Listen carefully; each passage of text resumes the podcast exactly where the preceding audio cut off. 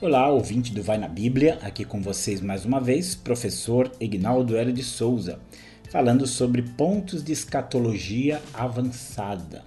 Nós começamos aí uma, uma série falando de pontos de escatologia, que embora sejam essenciais e importantes para a compreensão do plano escatológico, ele acaba uh, tendo visões diferentes. Né?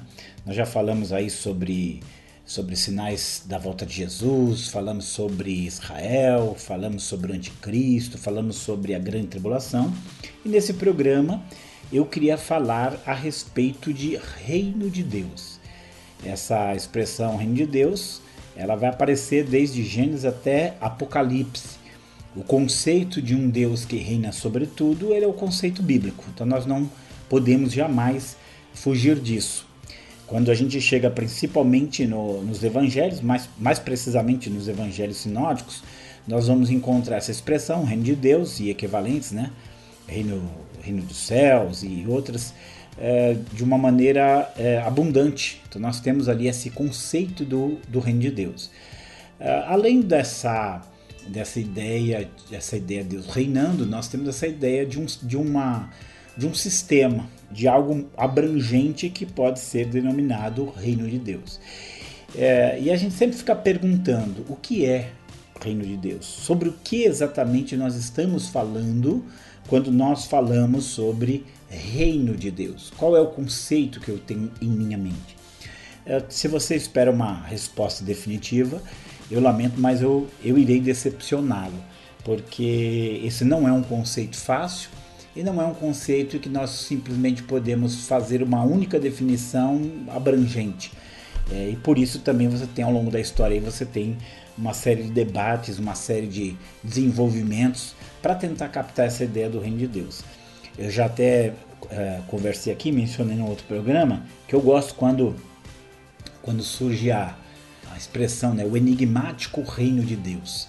É melhor você dizer que ele é enigmático, que é algo que nós temos que lidar com cuidado, do que você é, ver aquelas pessoas que parece que já tem uma resposta pronta e que já sabe definitivamente tudo, já sabe o que é o reino de Deus, ele, ele consegue explicar sem nenhuma sem nenhum, nenhum pingo de, de dúvida.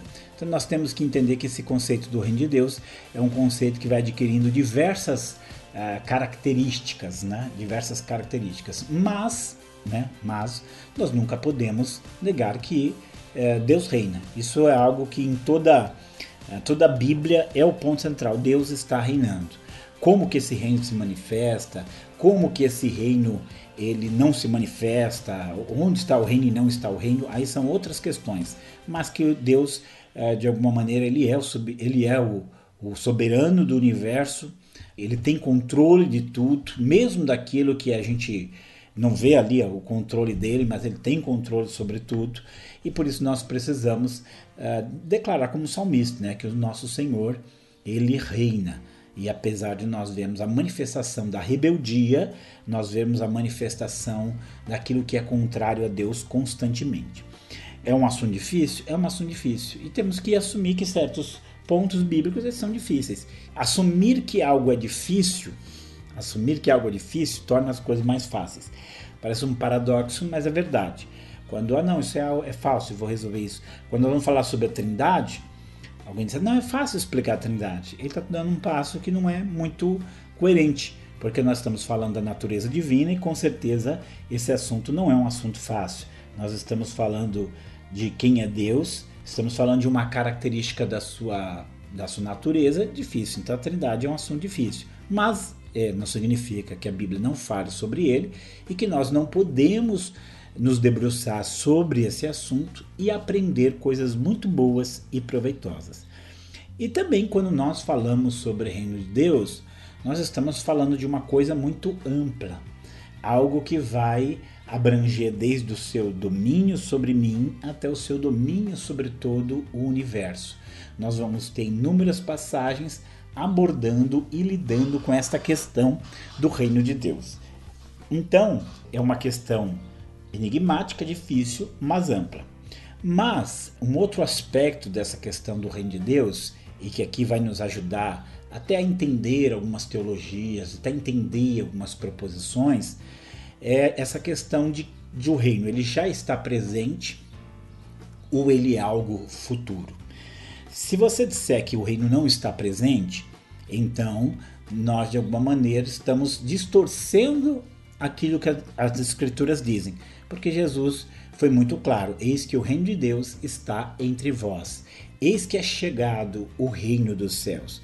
Então, de alguma maneira, nós temos que entender que o reino ele já está presente, que o reino ele se manifestou em Cristo Jesus, que o reino faz parte da nossa realidade aqui, né? que esse reino entra em conflito com o reino das trevas continuamente.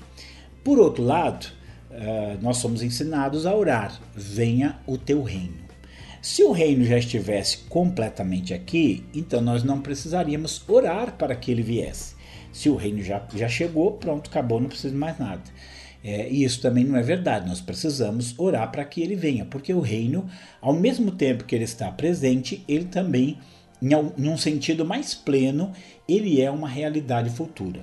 E aí há uma percepção de compreender o reino, e isso aqui vai nos ajudar é, mais para frente a entender toda essa questão da, das linhas escatológicas, que é como que o reino ele vai se manifestar em sua plenitude. Uh, Existem um, alguns que eles entendem o seguinte, que o reino já está presente e que a influência do reino, o poder do reino, a expressão do reino, ela vai crescendo cada vez mais, ela vai se manifestando cada vez mais até chegar em sua manifestação plena. Isso não depende da volta de Jesus, nada, é algo que já está presente na igreja e a igreja vai ser este, esse instrumento para fazer o reino de Deus se manifestar. É, outros entendem que a manifestação do reino, embora ele já esteja presente, ela é uma manifestação que virá com um cataclismo, com a vinda de Jesus. É Jesus quem traz o reino em toda a sua plenitude. O, o reino é, é, algo diferente do que nós já temos aqui. É, ele, ele é pleno em, sua, em suas qualidades divinas, em, sua, em seu poderio divino. Então ele vem, o reino vem, destrói toda a força opositora e se manifesta, né? E se expressa em toda a sua plenitude com a volta de Jesus. Então você tem aqueles que acham que o reino virá gradativamente e aqueles que virá cataclismicamente. Ele já está e vai se manifestando cada vez mais. Ele já está, mas só mesmo a volta de Jesus vai trazê-lo em toda a sua plenitude. São, são visões diferentes de como o reino se manifesta. E nós precisamos ter uh, algum conceito, algum entendimento do reino dos céus porque muitas vezes conceitos distorcidos acabam levando a práticas distorcidas. Vocês sabem que foi muito comum ao longo da história identificar o reino de Deus, inclusive com, com alguns reinos totalitários. É, muitos entendiam que o Terceiro Reich, né, que foi o, o reino trazido por Hitler, era uma manifestação do reino de Deus. Por incrível que pareça, muitos acreditavam. Até porque, no seu início, ele vem e resolve muitos problemas sociais, resolve muitos problemas econômicos na Alemanha. Então, ali um grupo de cristãos que conhecia o reino de Deus, né, o, o nome pelo menos, é, viram no, em Hitler essa manifestação do reino. E você vai encontrar pessoas ao longo da história que fizeram uma identificação do comunismo com o reino de Deus. É, nós precisamos entender isso muito bem, até para nós não cairmos no engano. É muito comum algumas teologias elas fazerem uma identificação entre aquela proposta política do marxismo e o conceito de reino de Deus ou de uma condição, ou simplesmente de uma condição social boa com o reino de Deus. Se condição social boa significasse reino de Deus, então o reino de Deus estava na Finlândia, porque lá as condições sociais lá são muito boas, muito positivas. E não é esse o caso, né? A gente podia olhar o, o, e pensar que os países nórdicos ali eles estão muito mais próximos, né, ali na Escandinávia, muito mais próximos do reino de Deus do que, por exemplo, a África. É, então não, não é o fato, né? não é o fato de criar essa identificação. Então nós temos que pensar que olhar o reino de Deus só como algo presente é, acaba é, negando toda aquela proclamação da vinda do reino. Mas colocar o reino também só como algo futuro é, dispensaria aquilo que Jesus muitas vezes falou: é chegado em vós o reino dos céus. Então nós temos que pensar de uma maneira equilibrada que o reino de Deus tanto já está presente como ele virá em sua plenitude. E aí eu quero aqui só compartilhar algumas visões do que era o reino de Deus ao longo dos séculos e algumas que pela sua é, pela sua ênfase em um dos pontos acabou esquecendo outros pontos referentes ao reino de Deus e acabou distorcendo o conceito. Primeiro começando pela patrística. O que era patrística? Patrística era aquela é, aquele grupo de, de escritores, de autores, de intelectuais, de líderes cristãos do segundo, terceiro, quarto século é, que lideraram a igreja após a morte dos apóstolos. Eles escreveram muitas coisas. Qual foi o problema da, da visão de reino de Deus da patrística? Por essa influência grega, eles acabaram relacionando o reino de Deus somente com categorias espirituais. Então não havia nenhuma nenhuma presença visível e palpável da presença do reino de Deus. Então ficava muito na esfera espiritual. Depois nós tivemos a visão romana do reino de Deus. E esse foi um problema muito sério, porque o que fizeram os romanos? Nós precisamos lembrar que, que os romanos eram pessoas muito práticas, lembrar que eles uh, construíram um reino muito bem administrado, muito bem organizado, que teve uma durabilidade muito grande. Então, eles acabaram fazendo uma identificação da igreja é, com o reino de Deus, da igreja no seu aspecto estrutural, organizacional, hierárquico com o reino de Deus. Então, onde você via a igreja católica dominando, ali você estava vendo o reino de Deus. Vamos lembrar é, que os romanos eram muito práticos, eles eram muito administrativos, né? eles eram muito dominadores.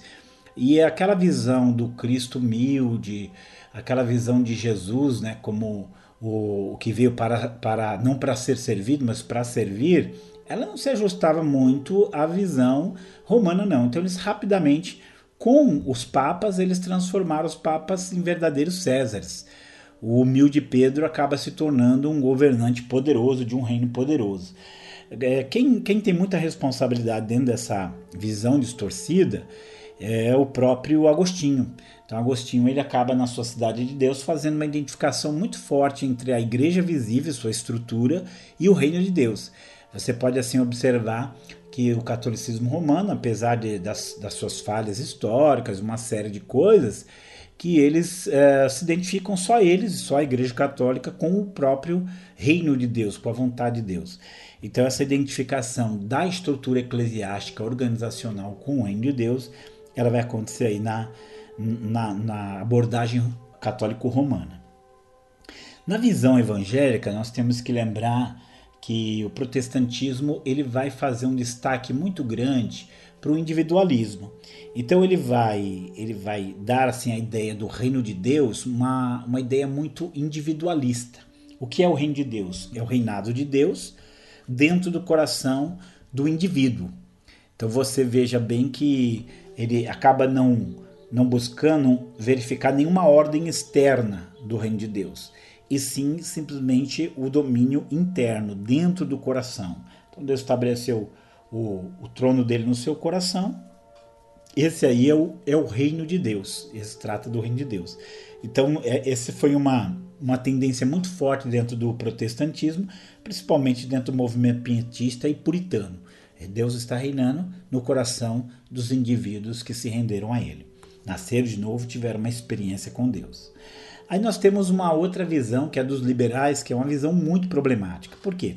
Porque os liberais, a teologia liberal, começa ali no século XVIII em diante, é, 17, 18 em diante, eles, eles acabam uh, negando todo aspecto espiritual do reino, todo aspecto, uh, todo aspecto sobrenatural, e o que restou foi só ética. Então o que, que eles enxergavam? Eles enxergavam o reino de Deus como o amor ao próximo, ele chegava ao reino de Deus com uma, uma obediência aos mandamentos morais, pronto, onde tiver ali você tem o reino de Deus. Então se ele foi, plantou escola, hospital, está cuidando das pessoas, está é, tá trazendo justiça social para as pessoas, então pronto, isso aí é o reino de Deus. O reino de Deus acaba sendo resumido é, em mera ação social solidária em favor de outro ser humano. Essa foi a visão liberal. Então o reino de Deus era era, não era mais do que isso. Você já deve ter percebido que por causa dessa tendência você vai ter inúmeras vezes uma identificação forte da teologia liberal com, com o marxismo.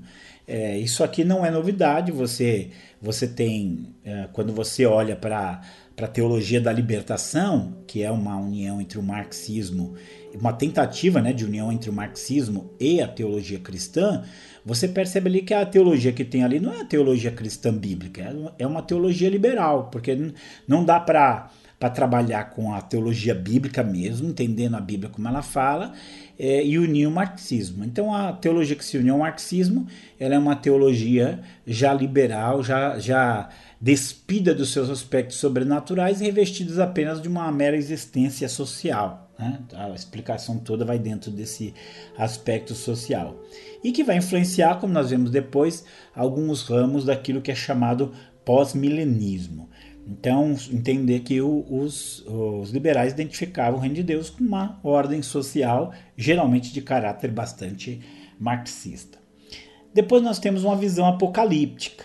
Essa visão apocalíptica, como o próprio nome já evoca, ele traz muito a ideia do reino, da vinda do reino num cataclisma com a volta de Jesus. Né?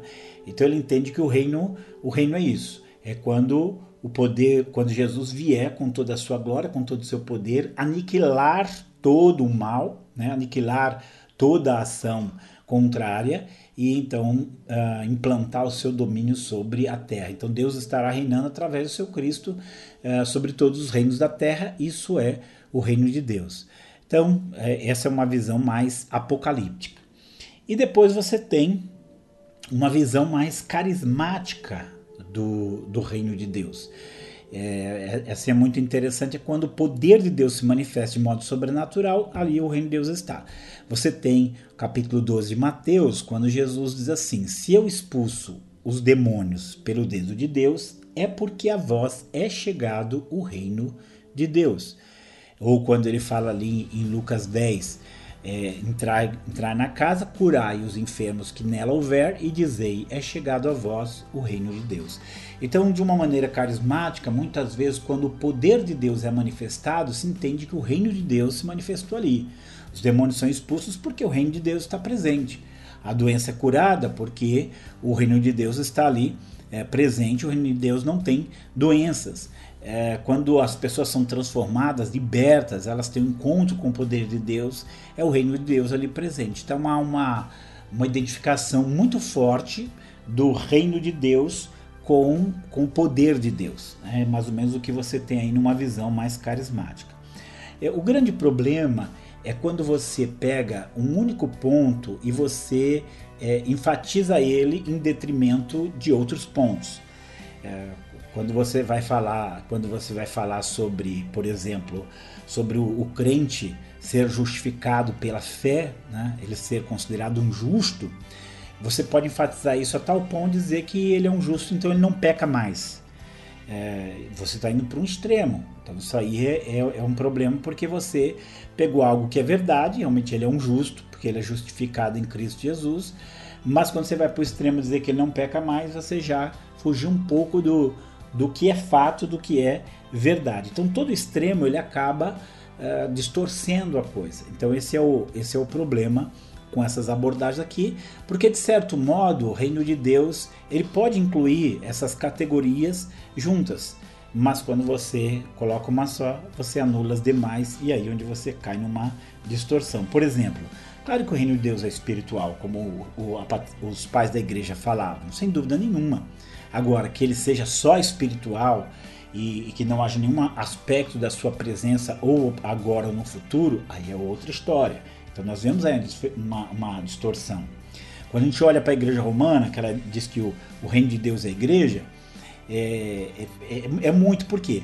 Porque é, normalmente se entende que há uma relação muito forte e até estreita, podemos dizer, da igreja e reino de Deus. Por exemplo, a igreja é, ela, ela está no reino de Deus, ela proclama o reino de Deus, ela expande o reino de Deus, ela vive no reino de Deus. Agora, ela é o reino de Deus, aí é uma outra história. Aí você acaba indo muito além daquilo que do que é de fato a igreja. Ela pode ser um instrumento do reino ou, como dizem alguns, uma agência do reino. Mas ser o reino, aí você já está indo longe demais. na visão evangélica, que de alguma maneira nós temos que dizer que o reino se estabelece quando o domínio de Deus está no nosso coração, com certeza. Mas que vai muito além disso, nós também temos que levar em consideração. A, a evocação liberal de que o reino, identificar né, o reino de Deus com uma ordem social é algo destrutivo. Agora, se eu negar que o reino de Deus influencia a ordem social, aí é outra história.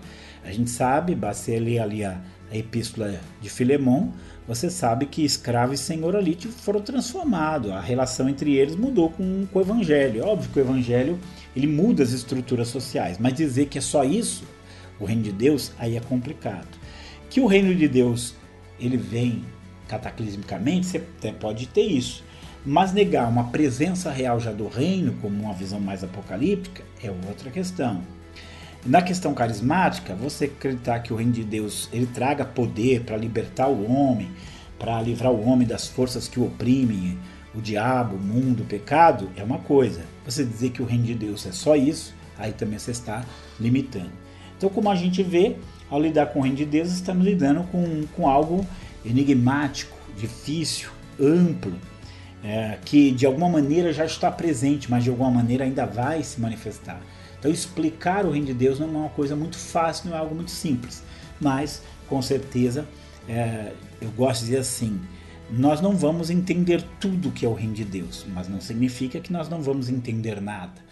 Nós não vamos é, poder explicar tudo a respeito do reino de Deus, mas nós vamos saber o suficiente para perceber aquilo que não pode ser identificado com o reino de Deus. Então, essas ênfases sobre o reino de Deus que acabam negando as, as, as demais perspectivas, às vezes acabam é, obscurecendo essa riqueza tão grande que é o reino de Deus. E nós temos o compromisso de continuar sempre orando, né? Venha o teu reino. Termino esse programa por aqui. Muito obrigado e até o próximo.